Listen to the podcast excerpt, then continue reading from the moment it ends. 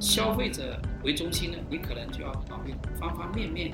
那我们销我们作为销售呢，有的时候可能对，动作过猛，有的时候或者太急，就看不清楚客户。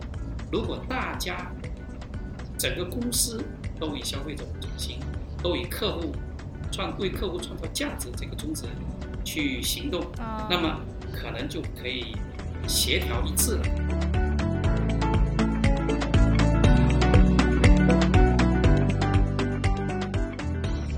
威视嗯，在智能监控、智能设备方面做到了世界第一，世界第一。那个办公楼啊，办公楼是嗯，太壮观了。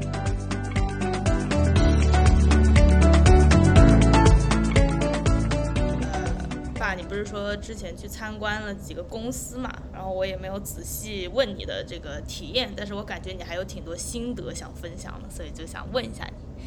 对，大概在十天前吧，我在两年多前参加了广州一个就独角兽企业的一个培训班。这个培训班的为期是一年，但是由于中间出现了新冠疫情，所以这个班的课程就拉得很长很长。哎，十，十天前呢，我们班呢进行了第一次游学。游学你知道吧？哦，就是我们游学的，参观这种，有的到嗯边参观边旅游边学习，嗯，可能还会有，比如说去徒步啊，去戈壁，现在中国比较火的一个地方，哦就去戈壁去徒步，徒步，比如说两天两夜或者三天三夜，或者，比如说五十公里啊，还是一百零八公里，对，就通过这样的活动呢，就加强同学之间的一些接触的时间就很长嘛。那加强同学之间的沟通，通过不是那么紧张的学习的班级呢，大家进行沟通，那就可以说，这种他这种课程的目的，这次游学的目的呢，就有以上一些。另外，确确实实对我来说，到杭州去参加这些游学，参观了三个企业，呃，哦，都在杭州。都在杭州。杭州是哦中国电子商务最发达的一个城市，因为那个城市有阿里巴巴，哦，阿里巴巴总部在那儿是吗？还是可能在杭州分部？总部在杭州。那个城市还有一个企业叫网易，网易哦，网易哎，深圳应该广州深圳的企业是华为，是腾讯，哦哎、哦对，网易和阿里巴巴在杭州。杭州还有一个企业哦比较知名的企业叫海康威视，威视，海康威视。威视。是威风的威，哦，威风的威，它视英语。觉的视。对，英语叫 Hike 啊 Vision，、哦，hike vision 是那个徒步那个 hike 吗？还是？不是 H I K V I S 哦 I，HIK O N，是念成 hik 还是念成 hike？呃对 Hike 可 vision 还是 hike hike vision？对，我可以去查一下。它中文叫海康威视。海康哎威视。哦这个企业呢，我为什么印象这么深呢？因为有一年我在墨西哥城出差的时候，哦 哦，我记得那一年好像四五年前还是什么？四五年前我忘记了哪一年，我在那个城市出差的时候，早晨在餐厅吃饭。餐厅我早起嘛，谁到餐厅吃饭呢，就我嗯。开始就我一个人，后来两来了两个中国人，年轻的女的中国人，嗯大家看到都是东方的面孔，哎，我 我就打个招呼，我说你是中国人吗？他说是，就我们就坐三个人坐在一个桌子吃饭，那他就跟我聊起来，他在哪里工作呢？他说他在海康威视，他说在墨西哥城，墨西哥城里面，整个墨西哥，甚至整个就是拉丁美洲，嗯，还有更多的国家装的街上、城市办公室装的监视器、监视探头，都是海康威视的。哎呦，那那么就是已经发展，那时候就已经发展到那个时候很大，现在是全球最大，全球最大。就是关于这个智能这个视频方面的监控方面的，它现在不仅是生产监控器的，因为是很多探探头嘛，就可以收集各种各样的资讯。对对对，他们是主是个智能公司，也是个大数据的公司，这个是他们的主业了。这个呃，影视设影视这种设备啊，只是他们的一种手段。哦，那我游学了，学了去参观了阿里云、阿里巴巴和海康威视。嗯嗯阿里云是从阿里集团裂变出来的一个做大数据的公司，所以实际上就两个公司，一个是阿里巴巴，一个是 TechVision，一个是海康威视。嗯这两家公司的历史啊，都差不多是二十年到二十一年，啊，都就比较年轻。嗯都但是呢，这两家公司仅仅通过二十年的时间，海康威视嗯在智能监控、智能设备方面做到了世界第一，世界第一。嗯那个办公楼啊，我办公楼是呃，太壮观了，什么样子？太就它的设计呢，壮观。就非常一栋一栋办公楼就非常巨大，非常的巨大，嗯嗯而且造型呢，非常的就应该很有时代感，对对对。很有时代感那它。有好多栋楼了，就肯定不好在市多栋楼中心吧？它也它也有好几个产区，在办公楼里呢，你可以买各种各样的奶茶、咖啡、面包。那咖啡呢就有星巴克，那面包呢就有比如说面包物语啊，就里面还有呃面包新语对面包新语，对，那很多很多东西，就你想象不到，那是一个办公区，那而且呢里面的面孔呢都是年轻人的面孔，就让你感觉到对对对。朝气蓬勃，嗯、一发不可收拾的样子。那你们就是这个游学，就是带你们一帮人多少个人？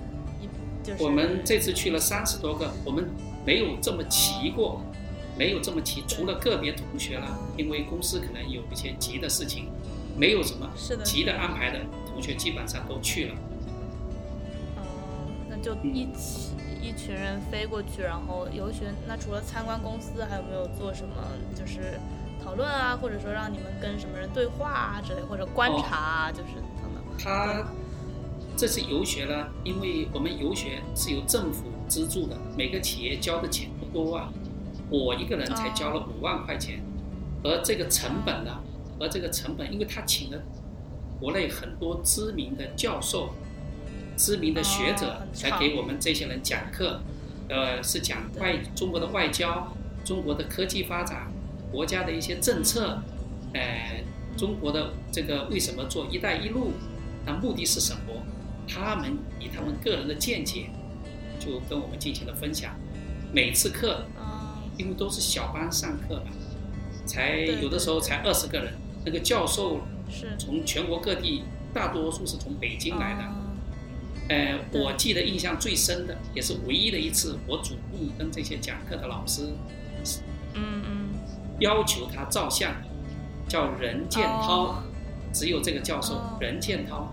任建涛以前是中山大学的很有名的教授哦，管理学院的教授，好像还是院长。后来呢，调到北京去了。他很敢讲，他很敢讲。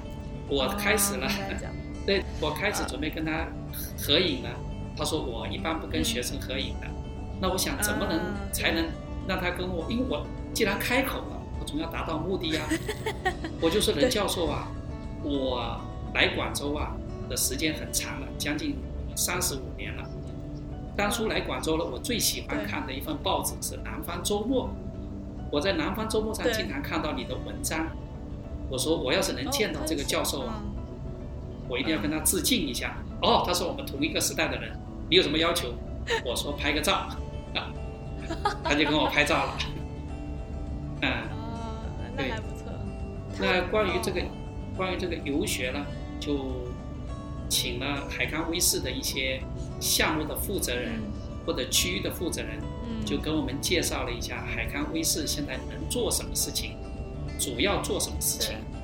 那我比较震惊的啊，让我比较震惊的一个，就说我们在伸手不见五指的环境下，就是完全漆黑，一片漆黑，没有月光，也没有星光，更没有灯光的情况下，现在的汽车啊，你汽车开过去，从这个镜头底下开过去，它就可以把你的车牌拍出来。而且还能，我以前听说过那个夜光模式，就是也是可以拍，但是它如果速度很快，我觉得还是这个我是没想到。然后它还可以把这个拍下来的东西还原成原来的你的本色。哦。那它它这个摄就是摄像技术呢，就是或者说录像视频技术呢，它可以跟可以跟很多的电脑。这个连在一起，然后跟城市的这个建设者或者城市的指挥交通指挥中心连起来，对，就以后呢，不会说在一个路口，在一个路口，比如说明明没有明明没有车，它还绿灯很长时间，那另外一个方向呢，东西方向没有车，它绿灯很长时间，而南北方向呢，比如说刚好下班的车的。人人流比较多，它红绿红灯又很长，绿灯又没有相应的延长。通过这种数据的分析和摄像头及时的处理、同步的处理，它就可以所谓建造这个智慧城市。那我粗浅的理解就是，因为这个确实也不是我的专长嘛，专业，就是说他可能通过收集到这些数据，他用某种。那这个就是呃，做技术的人可能知道运算的人，就怎么把它最优化这个呃这个，比如红绿灯的设计，或者说是这边通行那边暂停行止这种，怎么样去把这个交通，比如说枢纽给它设计好，节省可能更多人的时间，可能这是某某一个目标啊，它可能有另外一个目标就是减少。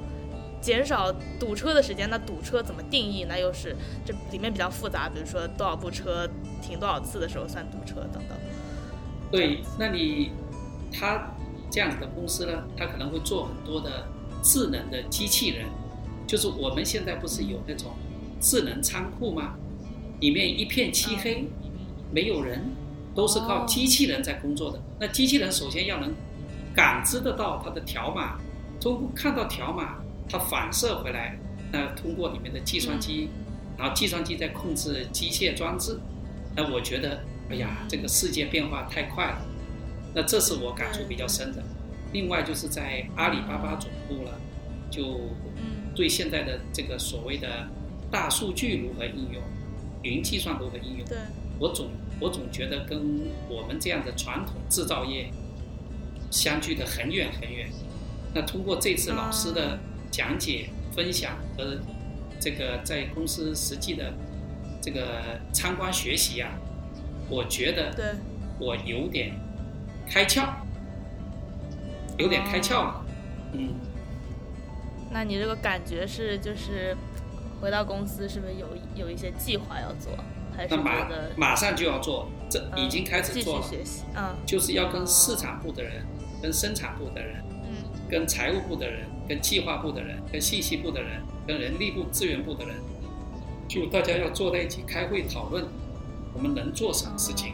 因为以前我觉得数字化、智能化跟我们企业没关系，很遥远。因为我因为我们我们我们是 B to B，不是像很多企业是 B to C。对对。那我 B to B 这个客户跟我什么最终最终的用户跟我什么关系呢？他可能最终的用户会倒逼我们的客户，我们的客户在倒逼我们要进行一些转型。嗯，那他讲的一点呢，就是如何以客户为中心。以前客户，以前所谓的以客户为中心，都是我们销售的事情，最多最多就是客服和技术支持可能能接触到客户，或者财务。在对账的时候、收款的时候，会对接到一些客户。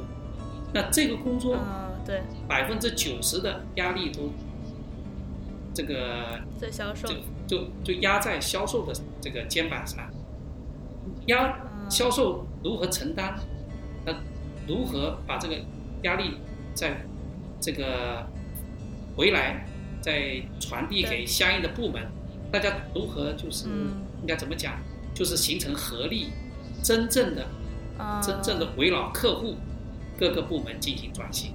我觉得我想到一点办法，对，嗯，但是路还很长，数字化不是一朝一夕，也不是能够很快见到效果。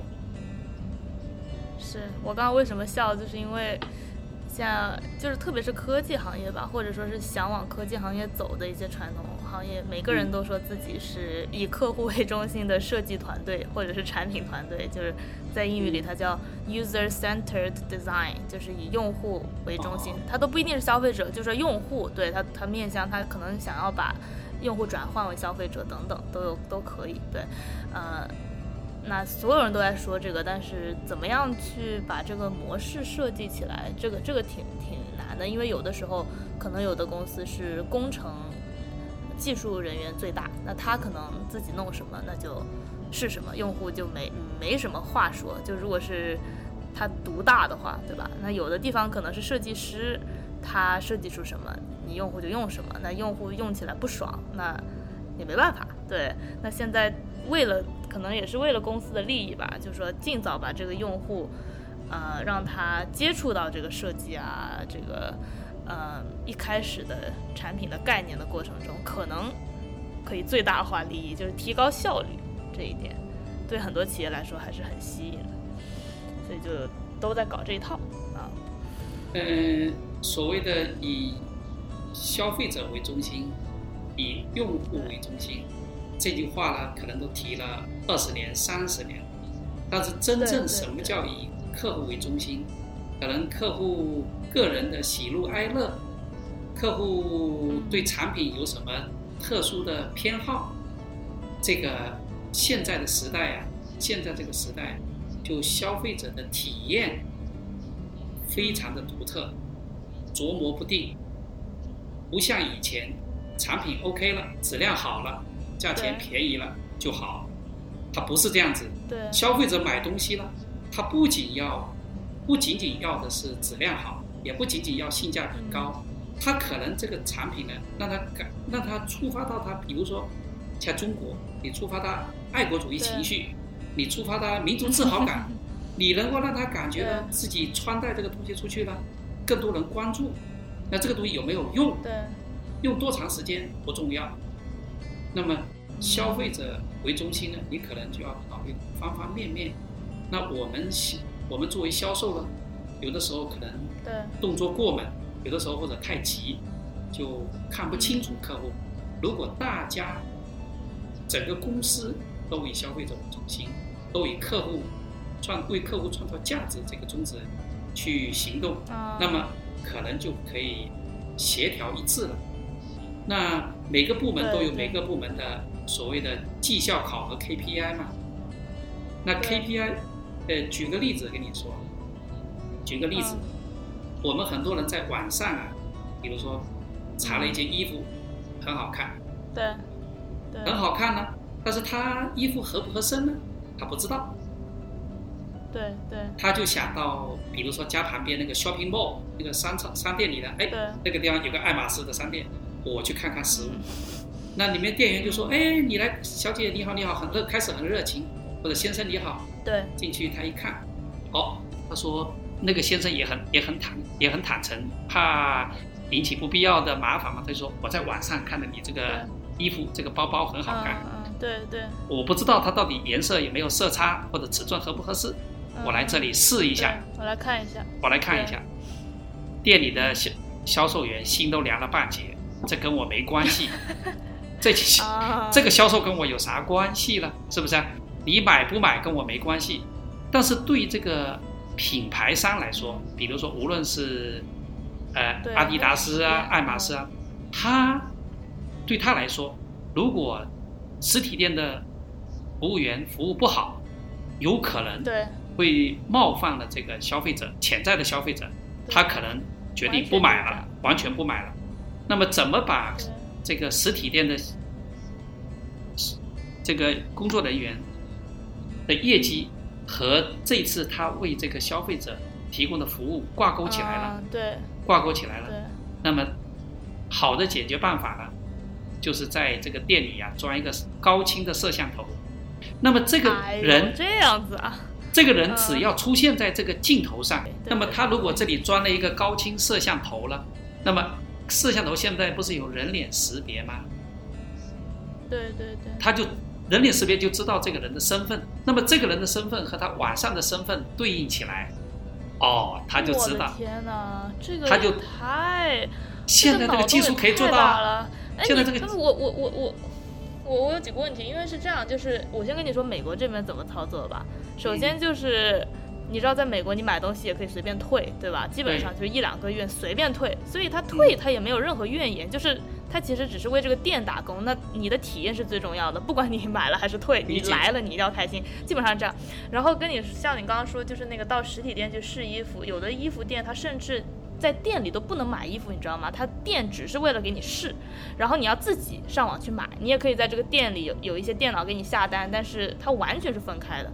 然后、哦，你那个是体验店，对线下的体验店。对现在呢，像比如说那个阿里巴巴搞的那个，用淘宝搞的那个叫什么盒马生鲜，它就是这样子。哦哦哦哦哦，嗯，他就让你体验，体验完你在线下看完之后，你在线上下单，直接送到家里去对。嗯，对，哎呀，那还有一种。就是有时候我去店里买衣服，我去买单的时候，那个买单的人他会问，哎，刚才有哪一位就是销售帮你啦？然后他叫什么名字啊？这样，因为在美国这边，就比如说你要试衣服之前，有一个人会帮你把衣服拿进来，他说，哦，我比如说我叫这个。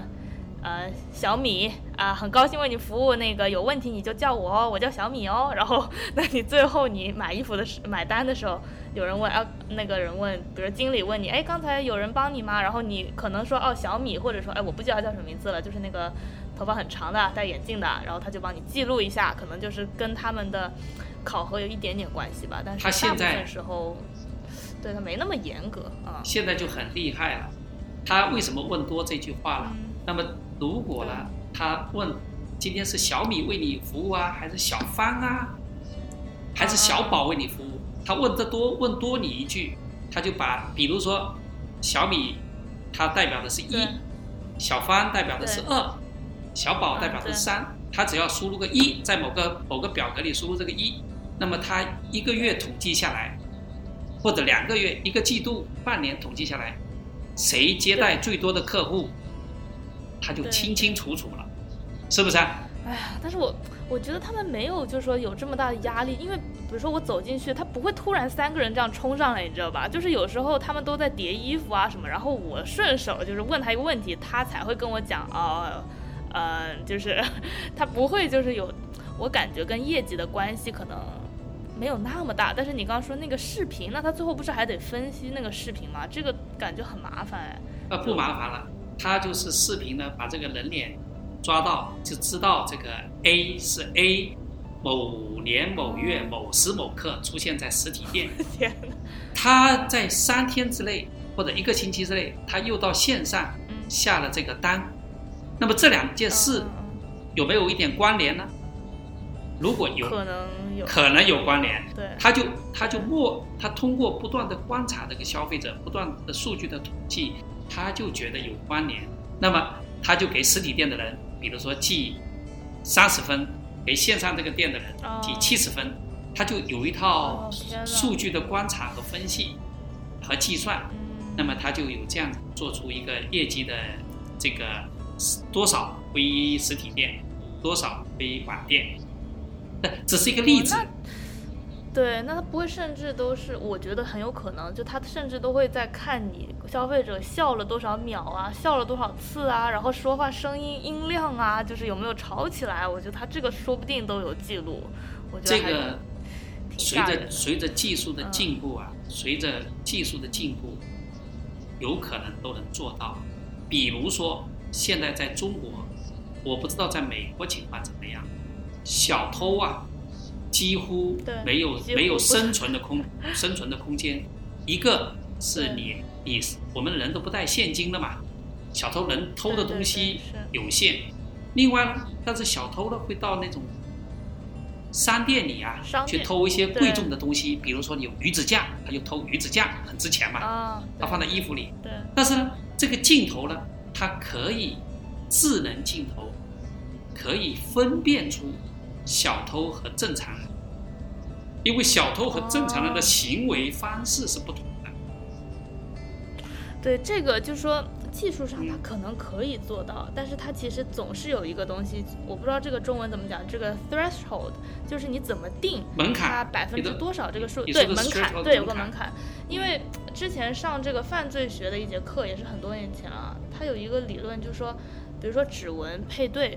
啊，这是其中的一个技术嘛？他其实指纹配对，他说你配对成功，就说这个摸到的就是这个小偷的指纹，它并不是百分之一百，因为他说只有 DNA 才是可以确定啊，百分之一百是一个人的啊。他说除此之外，比如说面部特征啊，你的你的手指啊，呃，指纹，它都是可以定的。比如说超过百分之五十的匹配度，他就跟你说匹配成成功了。那有的人可能定的比较高，有的系统百分之七十的成功，但是总有那么个百分之三十的人，他可能就是。呃，不小心中了这个这个门槛的这个误判，对，或者被冤枉。对，这个误判其实是很也是很危险的。就比如说我之前自己去过那个机场安检的门，他说那不是我，那我就是我呀。然后他还说我的脸有问题，我想说是你机器有问题吧，对吧？这个 就是这很过分。所以就是技术上它可能可以实现这个，但是它总有一定的，就是它的伦理和它的这个。带来的危害也是是这样子啊，进去的吧是这样子。对，你说，你刚才说的就是很好，就是只有 DNA 能确定 A 是 A，B 是 B，C 是 C。对。指纹、眼，比如说眼纹，或者说脸部特征，你只能说有多少的精确度。就像我们现在天气预报，下雨概率是多少？但是呢，如果他通过智能镜头发现这个人。不是正常的一个消费者，有可能是来这里小做小偷的，那么他就会悄悄的用，就就用通知麦克风，或者说就通知无线步话机嘛，他就通知这个商店的经理或者保安，你注意在某个柜台某个地方有个人行为有点可疑，当人赃俱获，你才能你才能抓人。对。你不能因为他像小偷，你不能搜身，也不能搜身。对，就是他总也有法律法规，比如说这边就不能搜人，就是你怎么样都不能搜别人，那你就真的很难。对。而且你一个人只要在中国做了小偷，那你在可能是网络上啊，就把你这个人，比如说你就上那个黑名单，黑名单你走到哪，就像有的人不能进赌场，所有的赌场都已经通告了，这个人水平很高，他来这里赢一两万美金。你就让他走，他来这里赌多了，对，那个保安或者老板就会走进这个赌客那里，送出去，哎，他礼貌的把你送走，你不实在不走，他就用该用的手段来对付你。嗯，那这是一些一些一些一些一些感想吧。那那怎么把这个东西串起来？我现在还没有想清楚。嗯嗯，现在大部分就是。你是做这个实业还是挺不一样的？因为现在大部分这种科技公司都是做一些软件嘛，就说这个软件，它一开一开始为什么这么讲究这个用户需求为导向呢？就是因为他想，比如说有的人他弄那个帮你睡觉催眠那种让你放松的那种 A P P 啊，嗯，他的研究了一套的系统之后，他得出来。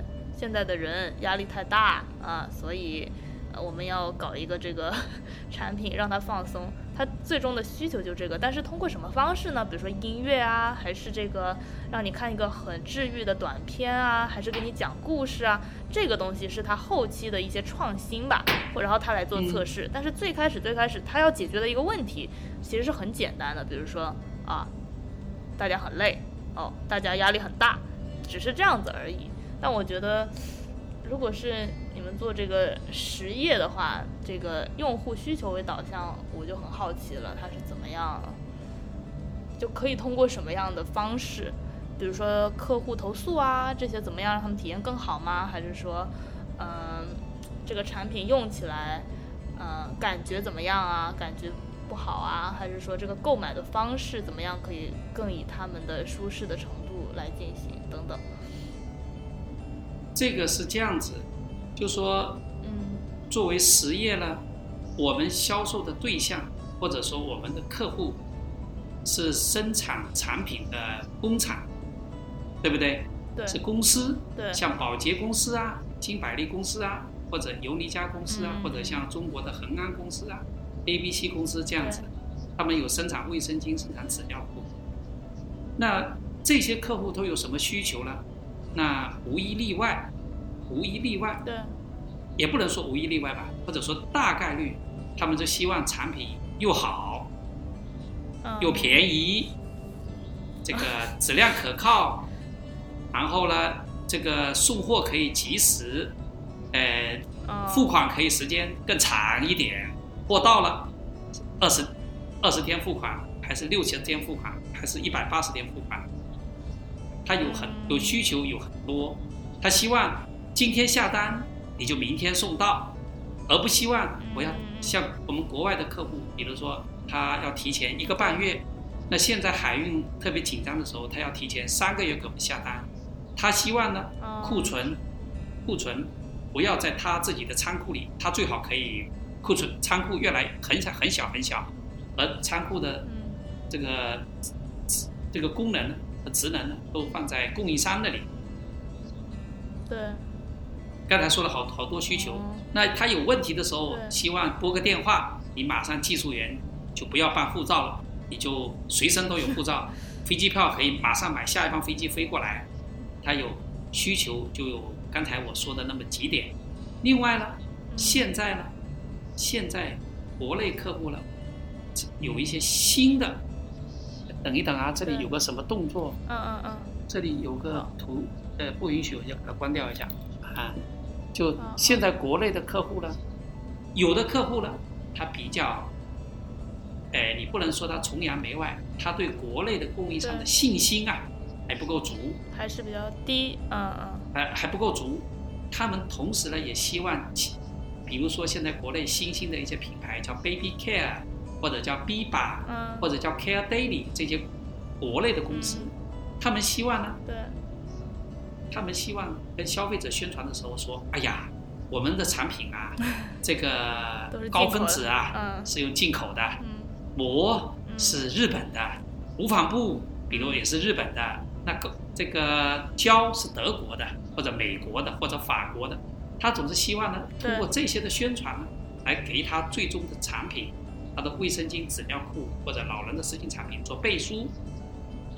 嗯嗯嗯，他觉得说出来这个供应商是中国的，他没有那么大的信心，没有那么有力。对对，但是现在又出现了一些新的现象，就国内的有一些老板啊，哎，中国有一家公司不错，这个公司叫聚焦，我就要支持一下国货。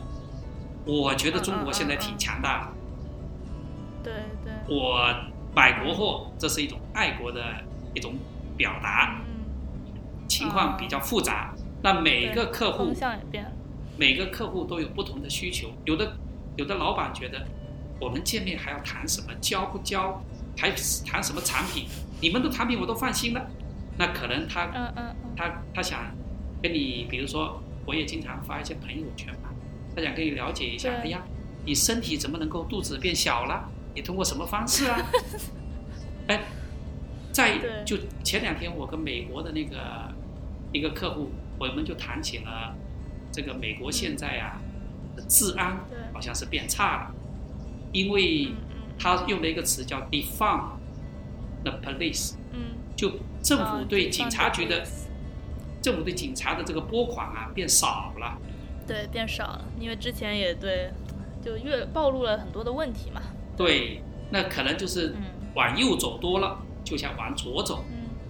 往左走了就调更多，就客户的需求呢是五花八门的，他只要开心，他就容易做一些有利于我们的决定。当然，你不能给他吸毒，是不是？对对。啊、你不给他就是一些不正面的东西。对，我觉得刚才你提到一个点，就是我简单讲一下那个平时我们工作的一些就是想法，就是说，嗯，客户他会提出很多需求，但是，呃，说错了，客户他会提出很多要求，比如说他希望你那个技术人员立刻有护照，立刻飞过去，对吧？他他刚才说的，对，呃，你们的客户，那他这是一种。那他背后的需求到底是什么呢？他不一定是让你立刻出现，这不是他最终目的。他的目的是说，比如说我有问题的时候，你要能立刻来给我解决，或者是说我根本就不要有问题，最好你其实根本也不用飞过来，没问题的话根本就不需要你。他我们是就是这个产品设计，他要找的就是最终他那个目的到底，他那个要需求到底是什么？而而这个。技术人员有没有护照，能不能立刻飞到这？这只是解决这个问题的其中一个方式而已。而这个方式呢，就可能要通过产品啊和设计师去去这个叫什么头脑风暴。那可能他有其他办法，比如说立刻跟你连线啊，呃，跟你这个视频沟通啊，或者说是呃，在这个技术人员派一个人就住在那个地方，他随时都可以出现啊。这就是不同的解决方案。然后怎么样，哪一个是最能够？就是真的解决这个问题，解决这个需求才是我们要考虑的问题，大概是这样子的。平时的工作，我们呢经常听到一些词，听到一些词啊，就是说我们是什么什么的 solution，我们是粘合剂的方案解决提供商。那客户呢，他因为我们现在我喝口水啊，有点干。好的，好的。对对对，一会儿可能差不多要停下来。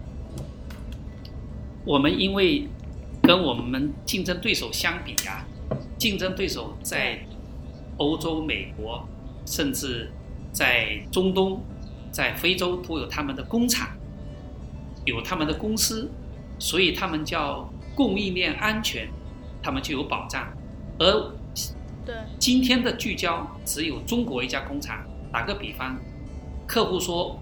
我很喜欢你们聚焦，你们价格确实不错，我看你们质量体系也很好，但是不敢跟你买，为什么呢？万一你们工厂起火了，我怎么办？那你就一全球就一个工厂，你起火了，我没地方买了，那这个问题怎么解决呢？我睡不着觉啊！起火这是或者被雷打了，被水淹了，怎么办呢？哎，那这个就是客人，客人主要是担心他最终的产品出现了问题。对。我怎么能提供？他又要价格便宜，又要质量好，又要安全，又要能睡得着觉，让他放心。这是综合的考量，这是一个每个东西的权重不一样，每个时期他考量的重点也不一样。那你就是要通过我们整个团队，比如说以前很多客户到我们工厂来考察我们的整个生产这个体系是不是很先进。或者是不是很让人放心？那我们的厂长呢就很卖力的在那介绍，每有不少客户见到那个 team 周明亮，你见过吧？对，嗯，他现在他现在在波兰建建工厂，在欧洲波兰建工厂，他呢那种饱含激情、如数家珍，就像这个工厂是他孩子的这种这种这种是很有热情，这种热情精神，这种精神就感染了很多客户。那我们有的客户可能不是冲着我们销售来的，他觉得销售的话可能都有吹牛，这个吹牛碰上他实实在在的见到了这样子一个厂长的这样子一个精神，这样子的一个就热情，再加上实际工厂的整个的运作的整个体系，好，一条所谓的以客户为中心，为客户创造价值，这个闭环就成立了。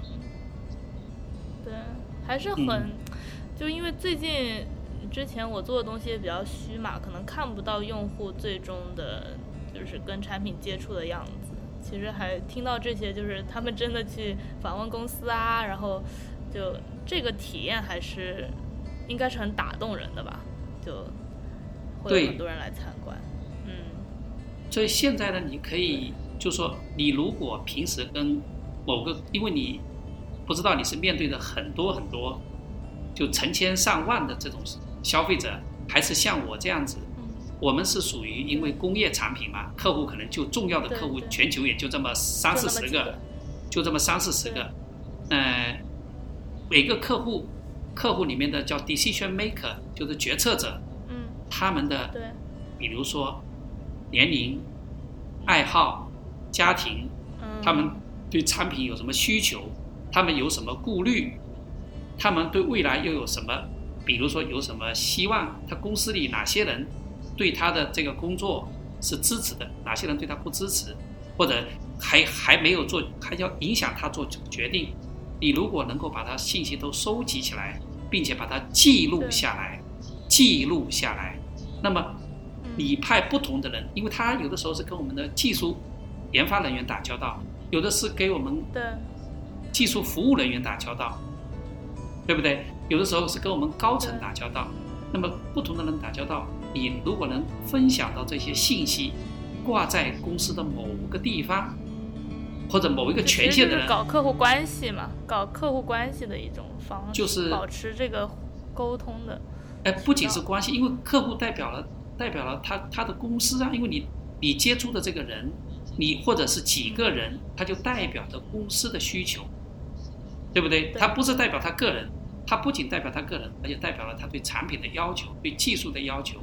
那么这些综合起来，你。因为要进入一家公司，最早接触的可能是质量，也可能是采购，也可能是研发，对不对？啊，你只有通过这几个窗口，你才能进一个进进进入得了某个公司嘛。所谓的才能为某个客户服务。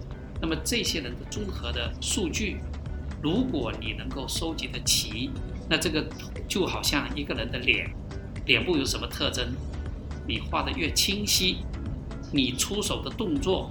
就越精准，对。而这些，而而这些，而这些想法，不是只存在销售某个具体销售的脑袋里，应该，不断的描述，写在这个销售，销售的负责人或者公司的最高管理层的整个这个体系之中。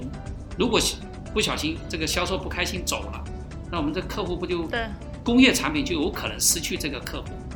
那如果这个画像都很很齐全，那他走对公司的影响就肯定更小了。